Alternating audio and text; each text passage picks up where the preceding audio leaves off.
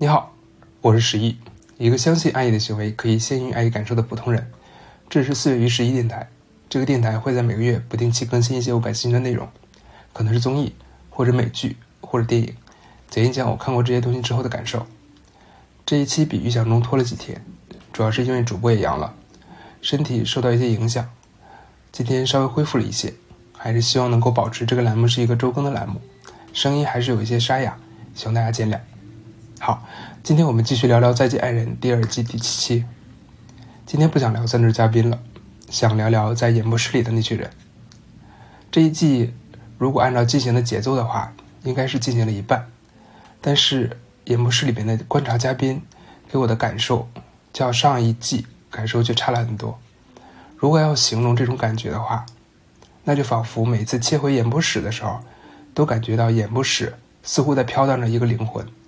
这个幽魂附着在每一个嘉宾的身上，有时候还会相互激发。于是呢，让观察室里面的对话总给人一种不舒服，甚至有点压迫的感觉。于是我试图去理解为什么会有这样的感觉，想看看这个幽魂的本质到底是什么。首先看嘉宾的组成，这一季百分之八十的嘉宾其实都延自延续自上一季，说明上一季的嘉宾表现是受到大家认可的。但是这个决定其实也埋下另外一个隐患，那就是假如这些人如果并不明白上一季自己到底是哪一些点表现的是真正应该值得保持的品质的时候，如果一切以为都可以自然而然的延续上一季的良好表现的时候，甚至觉得自己有了一些经验可以更好的表现自己的时候，所有的这一切加载起来，一些隐藏的东西就开始在他们自身之间慢慢的滋长。结果就是，他们甚至无法做到上一季里边表现的平均的水平。我们回想上一季，每一次切回演播室的时候，我们经常看到的画面是什么？经常是演播室里面哭倒一片，大家都在四处寻找纸巾，甚至一度需要等演播室的情绪缓解之后，才能开始正式的后续的访谈。而在后续的访谈中，大部分人也总是以“为什么？我不明白，我很难受”之类的开放性或自我感受性的开场。进行讨论，而即使讨论，最终最后也很少落脚在什么就是对的，什么就是错的的价值判断之上，更不会出现站队的行为。这些讨论似乎并不满足所谓的干货性，但是正是这种看似不成熟、不自信的一些反应，才让观众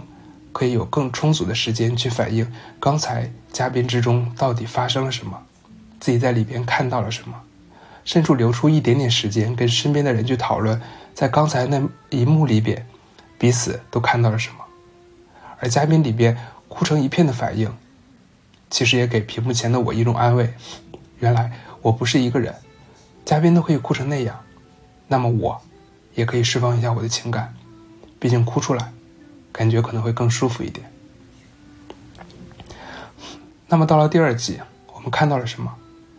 我们看到，甚至当镜头还没有切回演播室的时候，画面下方就会出现类似“他有病吧？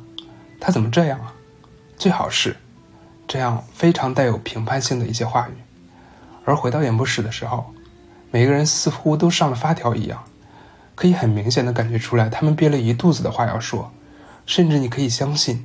所有的这些话，其实在切回演播室之前，他们就已经准备好要发言的一切了。而至于刚才发生了什么，他们似乎已经不是很在意，也没有很共情里面人物的复杂性和脆弱性。对于他们来讲，他们只想表达自己的观点，而嘉宾只是他们表达自己观点的工具。一个人如果是这样，就容易激发出第二个人也变成这样，最后就变成了观点的彼此站队，捍卫的其实不是嘉宾，而是极其强大的自我意识。嘉宾本身变得不是那么重要了。这样的演播室。观众很难与之共情，甚至出现了我在前面提到的，他们无法共情嘉宾本身的感受。于是呢，我们可以在演播室里面看到他们滔滔不绝的向我们讲述他们自己构建出来的问题，甚至连答案都准备好了。于是我们感受到，感受没有了，判断变多了，仿佛每一个人都变成了一个裁决者。于是我们可以说，这一季的催更团不见了。陪审团出现了。